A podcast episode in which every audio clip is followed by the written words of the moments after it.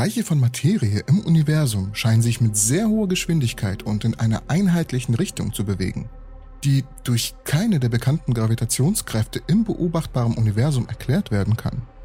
Ein Punkt am Rand des beobachtbaren Universums, welches die Masse mit extremer Kraft zu sich zieht, muss sich außerhalb des beobachtbaren Universums befinden. Der dunkle Fluss oder Dark Flow. Aber bevor wir da weitermachen, habe ich gemerkt, dass einige der Leute, die meine Videos schauen, keine Abonnenten sind. Ich würde mich riesig über Zuwachs freuen.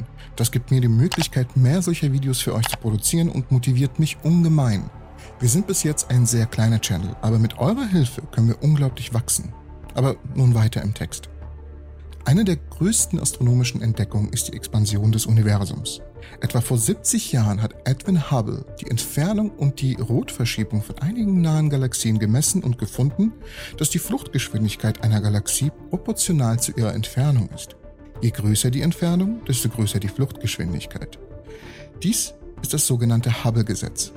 Diese Beziehung ist leicht zu erklären, wenn man die Gleichung der allgemeinen Relativitätstheorie für ein gleichförmiges, mit Materie angefülltes Universum löst.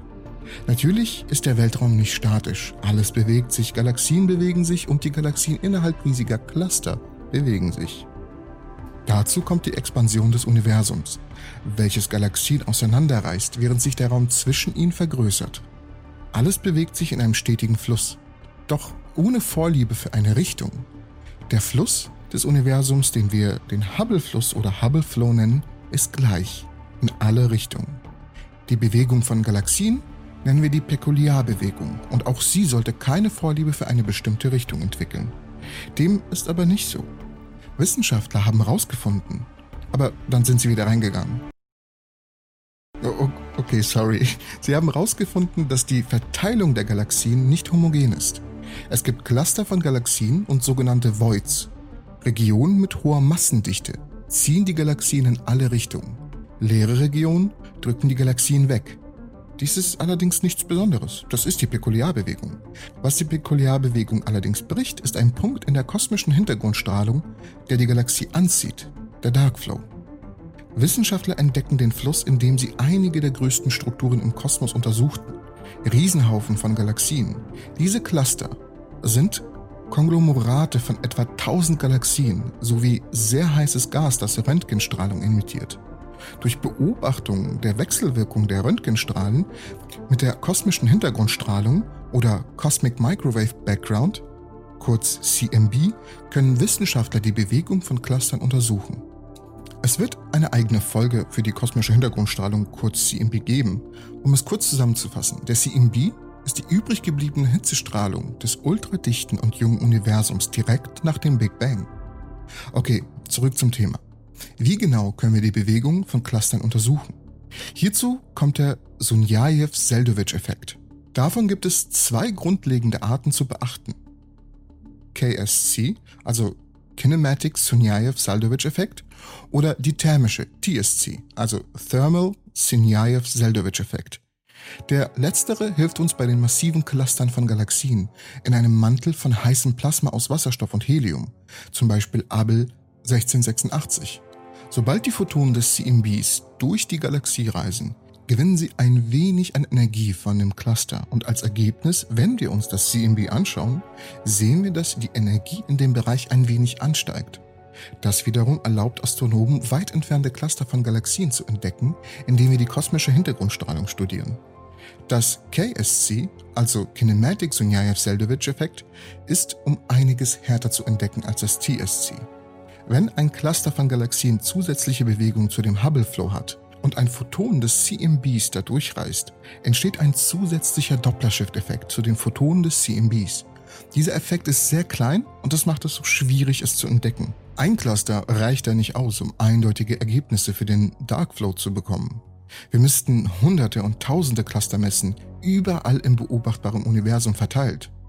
Und genau das taten Alexander Keschlinski und einige seiner Mitstreiter. Sie haben die Beobachtung des VMAP-Satelliten von der kosmischen Hintergrundstrahlung benutzt, um eine Karte von ungefähr 700 Clustern und deren Bewegung zu erstellen. Die Ergebnisse waren unglaublich.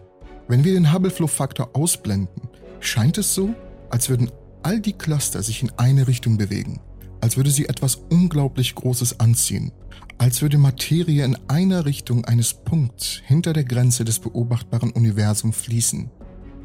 Diese Aussage ist recht umstritten. Eines der grundlegenden Wegweiser für das Universum ist, dass es homogen und isotrop ist. Homogen bedeutet, dass das Universum gleich bleibt. Wenn wir uns ein wenig davon entfernen, die Verteilung der Materie scheint auch homogen zu sein, wenn wir uns das Universum in einer Größenordnung anschauen, die größer ist als ungefähr eine Milliarde Lichtjahre, haben wir auch ungefähr die gleiche Verteilung an Materie überall, wo man hinschaut. Und isotrop bedeutet, dass unser Universum keine Vorliebe für eine Richtung zeigen sollte. Doch wenn wir den Darkflow Glauben schenken, tut es das. Die Richtung des Darkflows zieht es zu den Konstellationen Centaurus und Hydra oder genauer gesagt so etwas hinter dem kosmischen Horizont, dennoch in der gleichen Richtung der Konstellationen. Ein interessanter Zufall. Wir wissen nämlich bereits, dass sich genau in dieser Richtung etwas unglaublich Massives befindet. Der große Attraktor. Seit 1973 haben wir bemerkt, dass einige Galaxien in diesem Bereich des Universums von etwas Massiven in eine Richtung gezogen werden. Wir denken, dass es die Mitte des Laniakea Superclusters zu sein scheint. Eine riesige Ansammlung an Cluster, die sich hunderte von Millionen an Lichtjahren entlang des Universums zieht und aus hunderten von Galaxieclustern besteht. Doch auch der große Attraktor erklärt nicht den Darkflow, denn dieser Flow scheint alle Galaxien im beobachtbaren Universum anzuziehen. Zumindest viele im Umkreis von zwei Milliarden Lichtjahren. Weit über den Gravitationseinfluss des Laniakea Superclusters hinaus. Also was könnte wirklich für den Darkflow verantwortlich sein? Wenn der Darkflow echt ist, ist die führende Erklärung ein uraltes Relikt einer gravitationalen Anziehungskraft hinter dem Rand des uns bekannten Universums. Etwas, was wir nicht sehen können und es vielleicht niemals sehen werden. Es bewegt sich von uns weg schneller als das Licht und es ist weit über die Grenze des kosmischen Ereignishorizonts. Aber demnach wissen wir ja, dass es nicht immer so war. An einem Zeitpunkt im frühen Stadium des Universums war das beobachtbare Universum zusammengepresst zu einer subatomaren Größe. All die Bereiche, die wir jetzt nicht sehen können, waren viel näher dran, als sie jetzt sind. Dinge, die jetzt hinter dem kosmischen Horizont liegen, waren nah genug dran, um uns gravitational zu beeinflussen. Die kosmische Inflation verursachte die massive Expansion des Universums und trennte unsere einst Nachbarn weit über die Grenze des Beobachtbaren hinaus. Doch Vielleicht sind die Relikte der Gravitation und deren Einfluss auf uns immer noch spürbar. In diesen Regionen außerhalb des uns bekannten Universums kann die Raumzeit sehr unterschiedlich sein und enthält wahrscheinlich keine Sterne und Galaxien. Es könnte riesige, massive Strukturen enthalten, die viel größer sind als in unserem eigenen beobachtbaren Universum. Diese Strukturen sind möglicherweise für den dunklen Fluss verantwortlich. Die Strukturen, die für diese Bewegung verantwortlich sind, wurden durch die Inflation so weit entfernt, dass man davon ausgehen würde, dass sie hunderte von Milliarden Lichtjahren entfernt sind. Um einen so kohärenten Fluss zu erzeugen, müssten es höchstwahrscheinlich einige sehr seltsame Strukturen sein. Vielleicht eine verzerrte Raumzeit. Ob der Darkflow wirklich echt ist, ist nun umstritten. Die neuen Bilder des CMBs legen keinen Beweis für den dunklen Fluss dar, doch verschiedene Forscher wie Alexander Kaschlinski und andere Wissenschaftler haben ganz andere Ergebnisse. Um einen besseren Überblick darüber zu haben, brauchen wir ein besseres Verständnis für warum verschiedene Teams der Forscher verschiedene Ergebnisse haben. Dafür brauchen wir eine bessere Karte des CMBs, um eine noch genaue und detaillierte Karte für die hundert und tausende Galaxiecluster zu bekommen.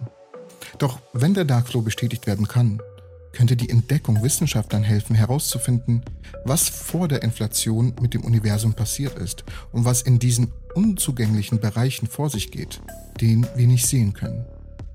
Vielen Dank fürs Zuschauen. Ich hoffe, die Episode hat euch gefallen. Falls es dem so ist, würde ich euch bitten, einen Daumen hoch zu geben und dieses Video mit euren Freunden zu teilen. Das hilft mir natürlich sehr. Und wir sehen uns bei dem nächsten Video der Entropy.